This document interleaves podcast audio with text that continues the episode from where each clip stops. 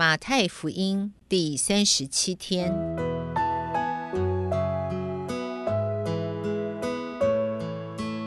每日亲近神，唯喜爱耶和华的律法，昼夜思想，这人便为有福。祝福你，每日亲近神，神赐给智慧、平安和喜乐。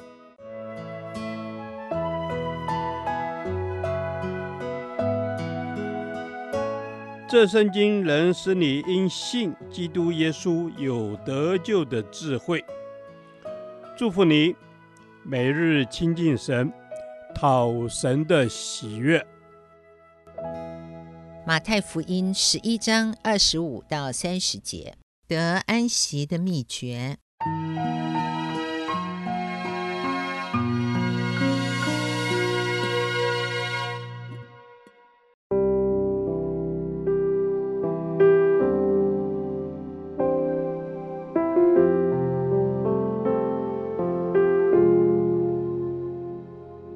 那时，耶稣说：“父啊！”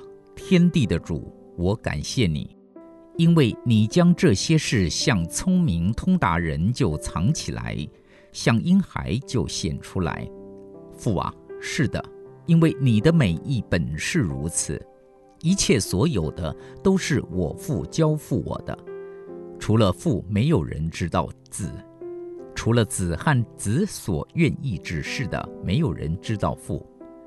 凡劳苦担重担的人，可以到我这里来，我就使你们得安息。我心里柔和谦卑，你们当负我的轭，学我的样式，这样你们心里就必得享安息。因为我的轭是容易的，我的担子是轻省的。耶稣说：“凡劳苦担重担的人，可以到我这里来，我就使你们得安息。”这个世界上从来没有人能够说这样的话。这句话也安慰了许多寻求安息的人。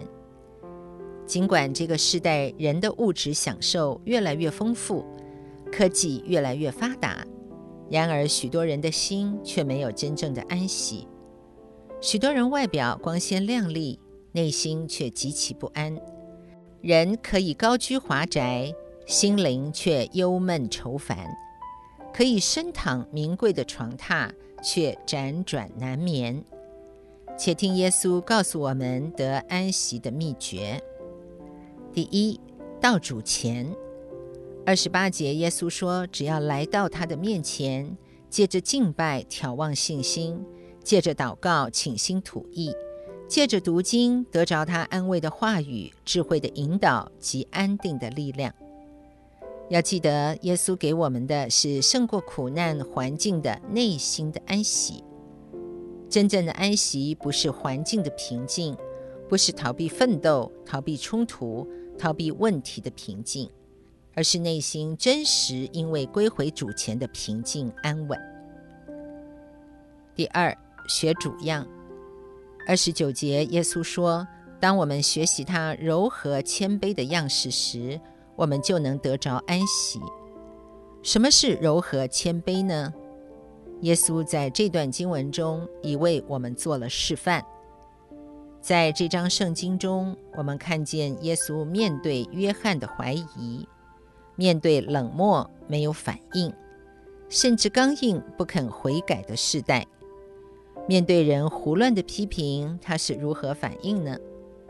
二十五节，我们看见他仍然开口赞美、感谢天父，这就是柔和谦卑的表现。面对神给他的环境，心中没有抱怨、怀疑，这就是柔和谦卑的生命，也是安息的秘诀。当我们面对环境的艰难时，如果我们也能学习耶稣以柔和谦卑的态度，相信主必有他的美意，我们的心就能平静安稳，完全交托了。第三，负主轭。二十九节提到另一个安息的秘诀，就是负主的轭。当我们觉得工作侍奉不安息时，有个原因就是我们做了不是主要我们做的事，不是主要我们负的恶。因为如果是主要我们做的事，他了解我们的能力，了解我们最适当的位置。因此，三十节耶稣说：“因为我的恶是容易的，我的担子是轻省的。”容易的在原文有最合适的意思。是的，弟兄姐妹，如果你的生活侍奉觉得有重担，没有喜乐与安息，有可能你要思想，是否你并没有走在主为你安排的道路上，而是按照自己血气行事呢？主啊，让我习惯来到你的面前得安息，也让我学习你面对困难的柔和谦卑，并且让我走在你心意的当中，好让我得着安息。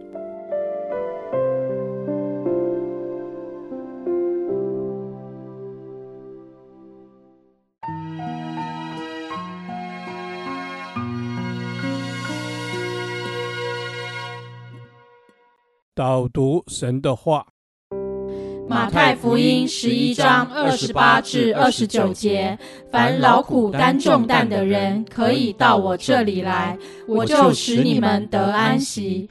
我心里柔和谦卑，你们当负我的恶，学我的样式，这样你们心里就必得享安息。阿门。感谢天父，主啊，你说凡劳苦担重担的人，可以到你这边来。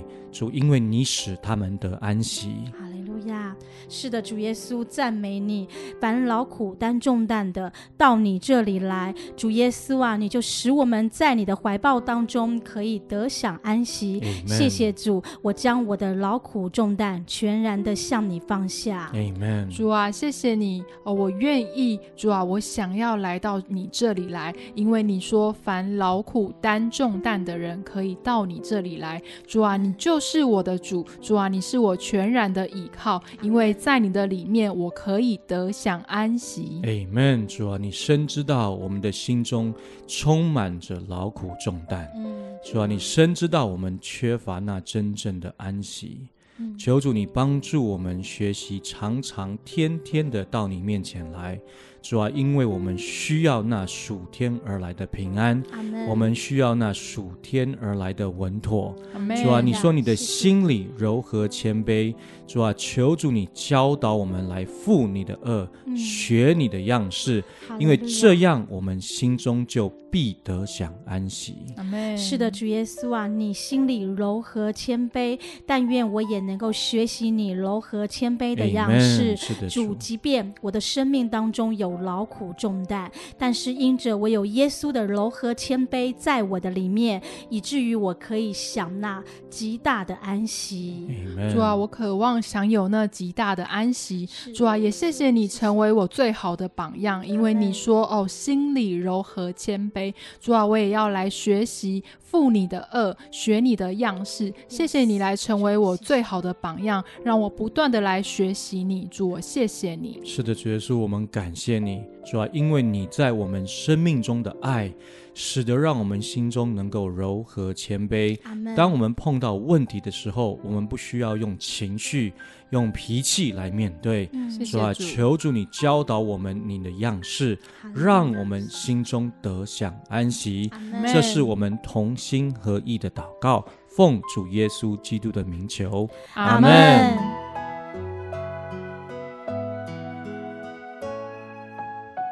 耶和华。